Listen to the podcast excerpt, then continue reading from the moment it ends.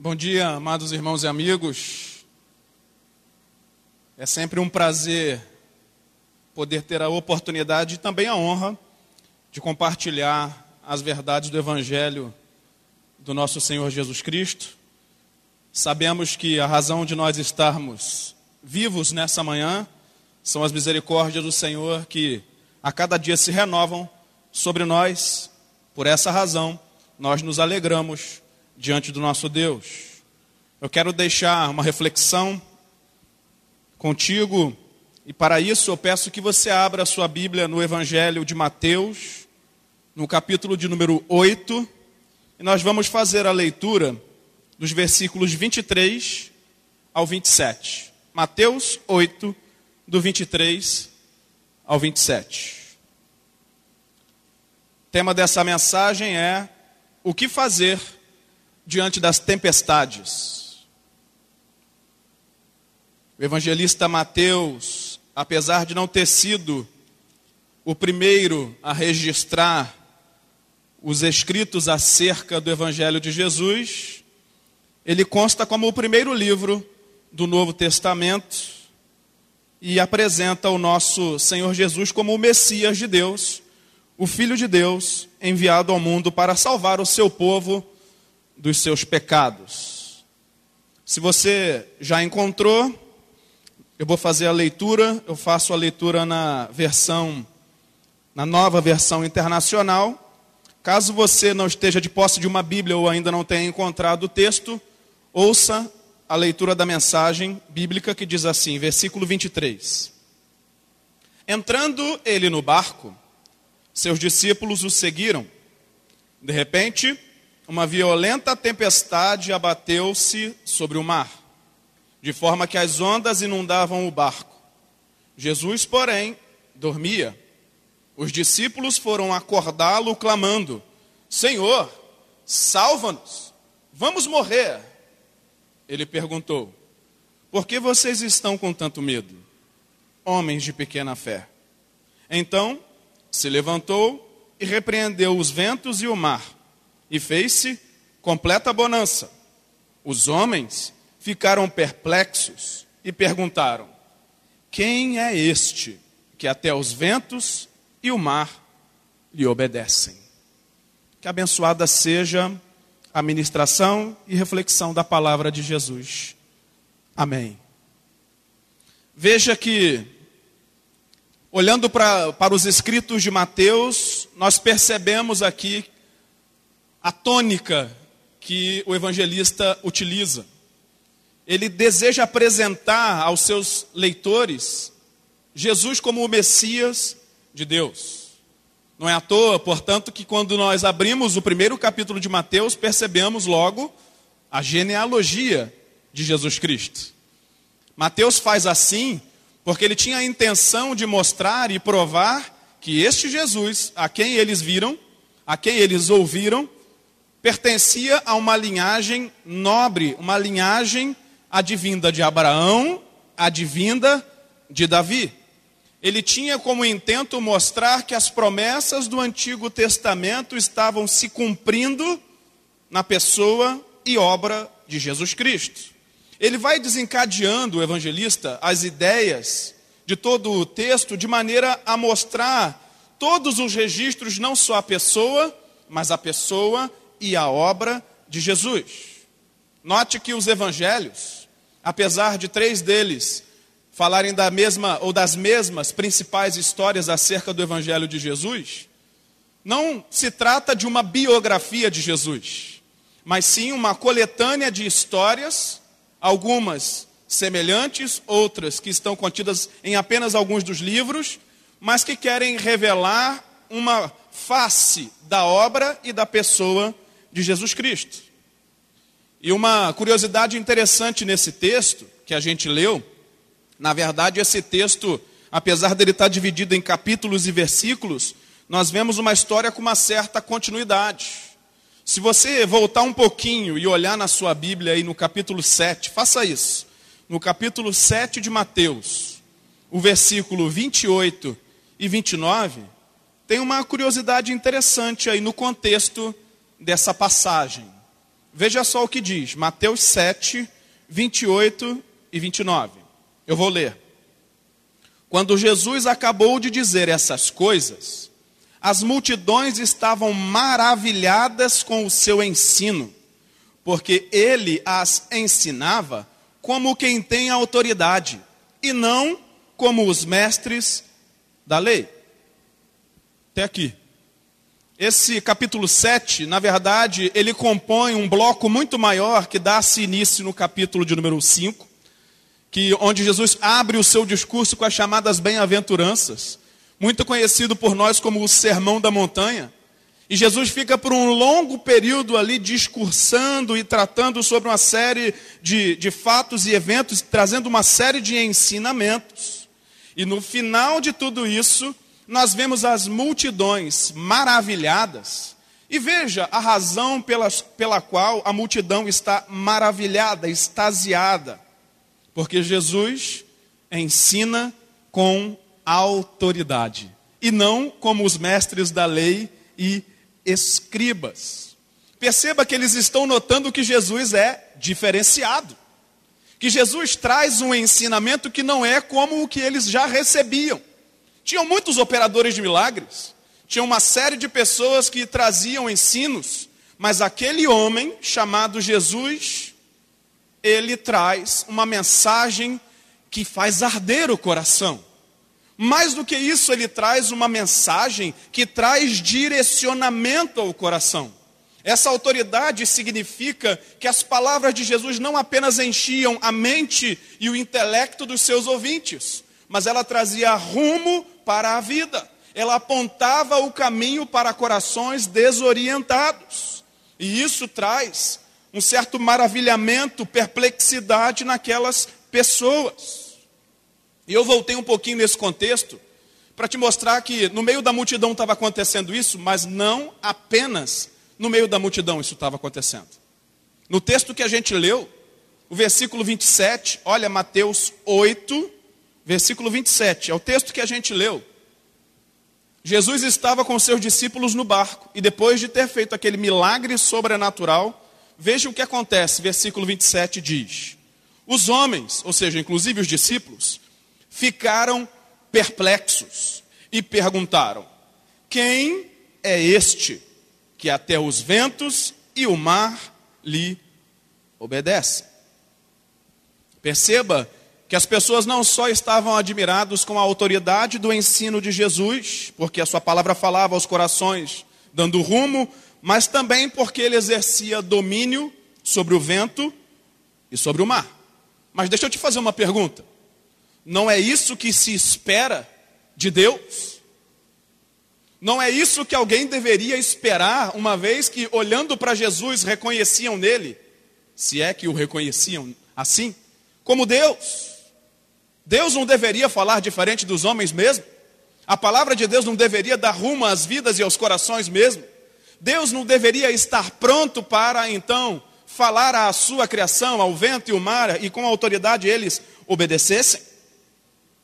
Mas, se esses homens da multidão e esses discípulos ficaram assombrados com tudo isso que estava acontecendo, deixa eu te dizer uma coisa. Nós só ficamos assombrados quando vemos alguém fazer algo que nós não esperávamos que fizesse. A razão da perplexidade, do assombro, do maravilhamento de tais pessoas é porque eles olhavam para Jesus como um bom mestre, como alguém que tinha uma palavra abençoadora, mas provavelmente eles ainda não haviam entendido que Jesus se tratava do próprio Deus que havia assumido forma humana. E pasmem, mesmo os discípulos ainda não haviam percebido a identidade de Jesus como o próprio Deus. Porque certamente, se os discípulos aqui nesse ponto tivessem compreendido que Jesus é Deus, eles cairiam de joelhos aos pés do Mestre e estariam ali louvando e adorando. E tudo isso é algo extremamente importante, não só na ótica dos discípulos, mas também para a nossa ótica. Por quê? Porque seus discípulos demonstraram até certo ponto algum nível de fé e dependência, tanto que foram até Jesus e pediram que ele fizesse algo em relação a todo aquele caos que estava instalado. Porém, a mensagem em que a gente está lendo aqui, tudo isso que a gente está vendo, não tem a ver com a tempestade apenas, mas tem a ver com o descanso. Tem a ver com um coração que está calmo no meio de um grande caos que se instala em tantos corações.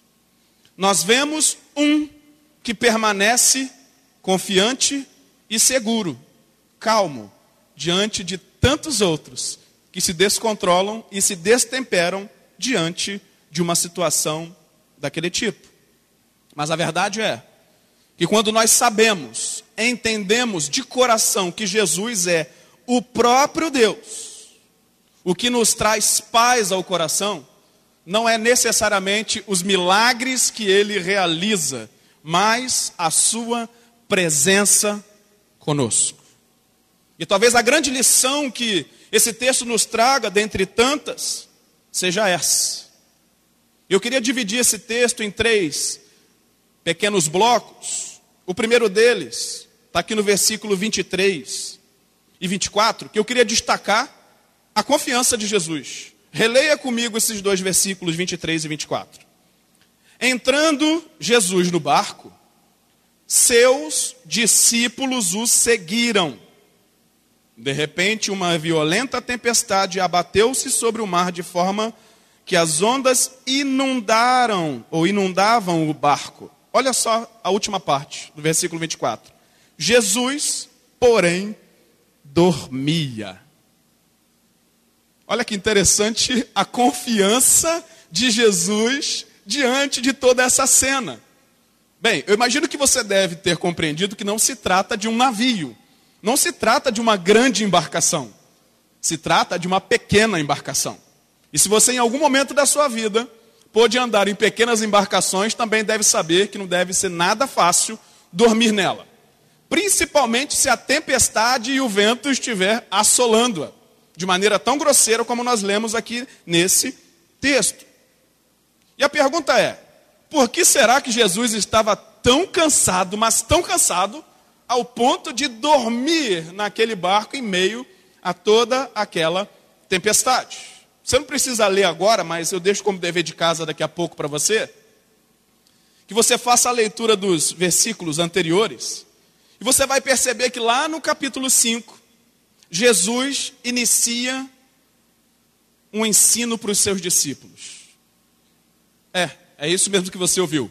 Ele ensina aos seus discípulos. No versículo 1 lá do capítulo 5, vai dizer que Jesus, no meio da multidão, ele se afasta no lugar mais alto, na montanha, e então os discípulos deixam a multidão e se aproximam dele, e então os discípulos começam a ouvir os seus ensinos. E a multidão, um pouco ao longe, ela começa então a receber daquilo que o Senhor está dando aos seus discípulos. Jesus não está pregando às multidões, ele está pregando aos discípulos. Ele diz para os discípulos: bem-aventurados. E a multidão está ali compartilhando daquilo. E depois daquele longo discurso, ele desce daquela montanha, ele encontra com um centurião, que vem dizer que o seu servo está doente. Você deve conhecer a história. Jesus emite uma palavra de autoridade e esse homem fica curado. Depois ele entra na casa de Pedro. Com quem ele se encontra? Com a sogra de Pedro, com uma febre alta. E ele também cura a sogra de Pedro. E logo ele percebe que tem mais um monte de gente se aglomerando ao seu redor, desejando cura e libertação. E a Bíblia vai nos dizer que ele cura muitos doentes e liberta muitos endemoniados. Depois que ele sai desse ambiente, então Jesus se encontra com a multidão novamente. Isso está no versículo 18 do capítulo 8. No meio dessa multidão sai um escriba e diz: Mestre, eu quero seguir-te. Então Jesus olha para ele e fala assim: Rapaz, eu acho que você não está entendendo bem no que você está querendo se enfiar, não. Você tem certeza que você deseja andar comigo? Então Jesus emite uma palavra para ele e diz assim: Eu não tenho nem mesmo onde reclinar a minha cabeça. Olha o que ele está dizendo. Ele está expressando ali toda a sua exaustão, todo aquele, toda aquela sua dedicação em realizar os feitos do reino do Pai soberano. E na sequência, o que, que Jesus faz? Ele dá ordens aos seus discípulos dizendo assim: entre no barco, nós vamos para o outro lado do mar. E os discípulos seguem essa orientação. E Jesus então entra no, mar, no barco e faz o quê? Dorme. Veja que rotina que Jesus havia admitido até aqui. E eu creio que essa razão é a razão pela qual Jesus dormia tão profundamente. Um fato curioso aqui é que se você perceber, Mateus ele está mostrando Jesus fazendo um movimento das multidões para os discípulos, dos discípulos para as multidões. Os discípulos estão no meio da multidão e ele quer dar um ensino. Então os discípulos saem do meio da multidão e ele fala aos discípulos. Depois de ter ensinado aos discípulos e aquela multidão parecer maravilhada e expressar isso, na sequência ele vai à multidão e atende às necessidades daquela multidão. Depois disso, ele chama para consigo seus discípulos novamente para entrarem com ele no barco. Perceba que a multidão não entra com Jesus no barco, lógico. Quem entra naquele pequeno barco são aqueles aos quais ele tem ensinado desde o princípio.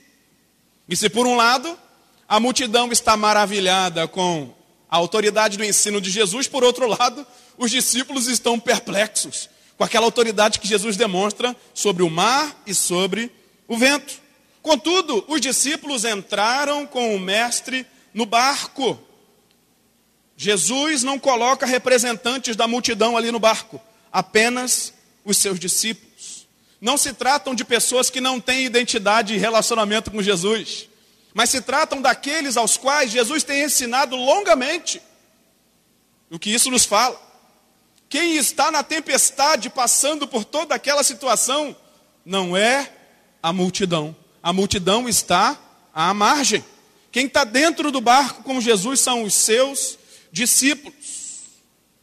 Então isso nos leva a pensar: que confiança tremenda Jesus demonstra diante de toda aquela tempestade. Mas aí vem a segunda parte do texto, a segunda divisão, que aqueles discípulos, olhando toda aquela cena, têm uma grande missão a ser cumprida. E que missão é essa? Falar com Jesus a respeito, a respeito de tudo aquilo que está acontecendo. Ou seja, temos que acordar o mestre. Eu imagino um olhando para a cara do outro dizendo: quem vai? Quem é que vai falar? Ah, eu não vou, não, eu é que vou. Vai lá você, rapaz. Então um deles se encoraja e chega diante de Jesus e o acorda. Eu não sei se você já foi acordado no susto, mas é algo que nos desconcentra, nos tira um pouco do eixo. E então nós lemos aí no versículo 25, e na primeira parte do versículo 26, essa parte que diz assim: leia comigo. Os discípulos foram acordá-lo, clamando: Senhor, salva-nos, vamos morrer. Olha a primeira parte. Jesus perguntou: Por que vocês estão com tanto medo, homens de pequena fé? Até aqui. Segunda divisão aqui é essa exortação de Jesus. No meio de todo aquele pavor, os discípulos clamam. Irmãos, não foi um toquezinho no ombro dizendo: Senhor, acorda aí. Mas a expressão aqui do evangelista é uma expressão de pavor, onde alguém grita: Senhor, salva-nos. E qual era o medo que tomava o coração daqueles homens? Medo da morte. Vamos morrer. Eu imagino Jesus ali se levantando, olhando para a cara deles, olhando para aquela tempestade, olhando para o vento. E então, a primeira atitude de Jesus diante daquilo não foi a repreensão dos ventos e do mar, mas ele repreendeu os seus discípulos. E olha só a pergunta que Jesus faz: Por que vocês estão com tanto medo? Homens de pequena fé. Irmãos, Eu olhei para essa frase aqui e perguntei. Não é uma pergunta que a gente esperava receber do próprio Deus. E por que não é uma pergunta? Porque se fosse eu que estivesse naquele barco, eu ia estar tão apavorado quanto qualquer um deles. Irmãos, não é normal que um ser humano esteja num pequeno barco e veja o vento forte, o mar revolto, a água inundando o barco e não fique ali apavorado e mais apavorado ainda ao perceber que Jesus dormia. Quem de nós não ficaria assombrado diante disso? Na nossa visão, é completamente normal que alguém, um ser humano, sinta-se assim. Mas perceba, não para Jesus. Para ele não pareceu normal isso. E é exatamente essa postura que Jesus está repreendendo nos seus discípulos. Que postura, pastor? Eles têm fé suficiente para acordar Jesus, sabendo que ele pode fazer alguma coisa, mas ainda permanecem com medo da morte. Eles estão com os olhos postos no agora, mas não estão com os olhos postos no porvir e na eternidade. Eles têm fé suficiente para clamar por socorro de Jesus, mas não têm fé suficiente para descansar como Jesus descansava diante daquela tempestade. E aqui há uma virtude e há uma exortação. A virtude é: eles tinham fé. Muito provavelmente mais fé do que aquela multidão que estava do lado, ao redor do mar. Porém, a exortação de Jesus é: na hora da tempestade, o que vocês temem é a morte.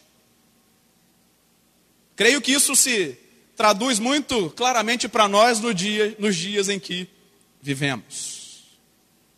Muitos, diante de toda essa esse caos social, da pandemia que assola toda a humanidade, muitos ainda temem mais coronavírus do que o próprio Deus. Muitos ainda per, per, permitem o coração estar assolado de assombro por causa de uma pandemia. E eu não estou dizendo que não deva ter, a cautela é válida. Mas nós somos convidados a ter uma postura um tanto quanto diferente, que é o que Jesus também está mostrando aqui. Então eu me dirijo para a última parte. A segunda parte do versículo 26 e o versículo 27, veja só o que diz. A segunda parte do 26 diz assim: Então Jesus se levantou e repreendeu os ventos e o mar, e fez-se completa bonança. 27. Os homens ficaram perplexos e perguntaram: Quem é este que até os ventos e o mar lhe obedecem? Nessa terceira porção, nós vemos o poder e a autoridade de Jesus. Para revelar todo o seu domínio, todo o seu poder e toda a sua autoridade, Jesus agora realiza um grande milagre diante dos olhos daqueles homens. Milagre esse que provoca espanto, mas que também gera uma outra medida de confiança no coração desses homens. Ainda assim, eles fazem a seguinte pergunta: Quem é este que até os ventos e o mar lhe obedecem? Revelam que ainda não tinham percebido adequadamente quem de fato estava diante deles. Quem é esse homem que dorme diante da morte iminente? Quem é esse que descansa quando todos se apavoram? Se você perceber, o evangelista Mateus ele está compondo todo o texto aqui para nos revelar que os discípulos vão conhecendo quem é Jesus aos poucos. Jesus se revela a eles de diversas maneiras, mas eles só percebem quem é Jesus quando o fato todo está consumado, quando a obra toda está consumada. Só depois que Jesus morre e então ressuscita que eles conseguem compreender quem é Jesus adequadamente. E essa pergunta, quem é este? Ela é respondida no capítulo 27 de Mateus, no versículo 54. Se você puder, vá lá comigo. Mateus 27, versículo 54. Jesus já havia passado por toda a dor da crucificação, ele tinha entregado o seu espírito ao Senhor, o véu do santuário havia se rasgado de alto a baixo, um terremoto tinha assolado aquele ambiente, os sepulcros haviam se aberto e mortos haviam tornado a vida. Então veja o que diz o versículo de número 54. Quando o centurião e os que com ele vigiavam Jesus viram o terremoto e tudo o que havia acontecido, ficaram aterrorizados e exclamaram: verdadeiramente este era o Filho de Deus. Perceba que alguém que não está naquela cúpula dos discípulos, depois que vê tudo o que havia acontecido naquela morte tão terrível, mas também com atos tão sobrenaturais da parte de Deus, há uma exclamação que o evangelista Mateus registra: verdadeiramente este era o Filho de Deus. E talvez você ouvindo tudo isso que eu estou dizendo está perguntando: por que, que essa informação, pastor, ela é tão importante? Eu vou te dizer. Porque a maneira como nós respondemos esta pergunta, quando estamos diante de uma tempestade, faz toda a diferença. E que pergunta? Quem é este? Quem é Jesus? Quando estamos diante da tempestade, precisamos ter uma resposta clara em nosso coração a esse respeito.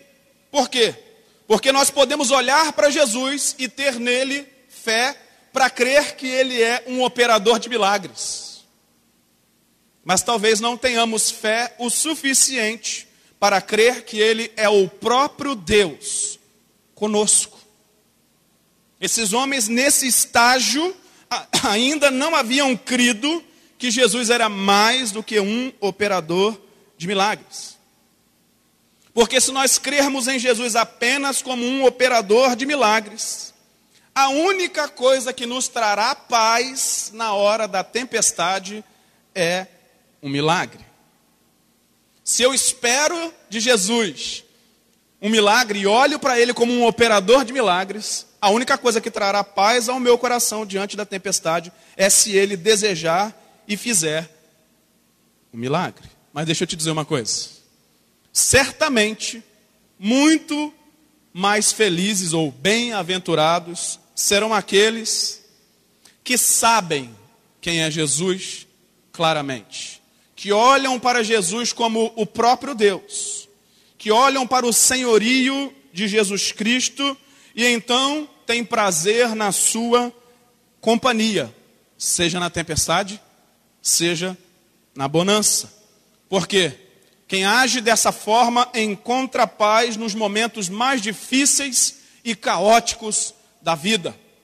Porque se a nossa fé está firmada naquilo que o Senhor pode realizar, se Ele decidir na Sua vontade soberana não fazer, o nosso coração não encontrará paz. Mas se o nosso coração estiver firmado em Cristo, e somente em Cristo, quer Ele faça, quer Ele decida não fazer, nós ainda assim teremos paz, que tudo está sobre o seu domínio e, o, e sobre o seu controle. Então a pergunta agora é: o que fazer diante das tempestades? Pedir o milagre para trazer paz para os nossos corações? E a outra pergunta é: por que não acreditar que é possível, como Jesus, ter paz no meio da tempestade e descansar nele? Talvez o grande desafio que temos não é crer que ele pode realizar um milagre, porque eu creio e penso que você que está aí do outro lado também deve crer da mesma forma. Mas o que move o coração dos discípulos é ter paz no meio da tempestade, sabendo que Deus está conosco. E o coração dele que está em descanso deve também trazer o mesmo descanso para os nossos corações. Deve também acalentar e refrigerar a nossa alma, sabendo que tudo se realizará conforme a bênção da providência soberana de Deus. inclusive o milagre, se ele assim desejar. Finalizo com o exemplo de Abraão, que havia recebido uma promessa. A promessa de que Deus lhe daria um filho e que ele seria o pai de uma numerosa nação. Mas num dado momento, Deus lhe pede esse filho. E quando está Abraão ao, a caminho de realizar esse sacrifício, questionado pelo seu próprio filho, ele responde: Deus proverá. Abraão confiava na providência divina. Ele sabia que mais importante do que os milagres de Deus era ter a presença do próprio Deus, que poderia ressuscitar Isaac, poderia impedir, e como ele mesmo disse, ele providenciaria o cordeiro para o holocausto. Que no meio de todo esse caos social, o seu coração e o meu coração possam estar firmados em Deus, porque o salmista nos diz assim: o coração bem firmado no Senhor não se atemoriza diante das más notícias. Tenha paz em Deus, confie no Senhor, ande com Ele e desfrute dos benefícios de ser discípulo do Senhor. Que Deus te abençoe, que o Espírito Santo fale melhor ao teu coração. Queria te convidar a fechar os seus olhos um instante, nós vamos orar um minuto. Nosso Deus e nosso Pai, rogamos a Ti, Senhor, que por intermédio do Teu Espírito, Tu possas aplicar essas verdades da Tua palavra em nossos corações, trazendo alento, trazendo paz, trazendo refrigério, e que tudo isso, em tudo isso possamos glorificar o Teu santo nome. Louvamos e bendizemos a Ti em o nome santo de Jesus. Amém e amém. Que Deus abençoe a todos.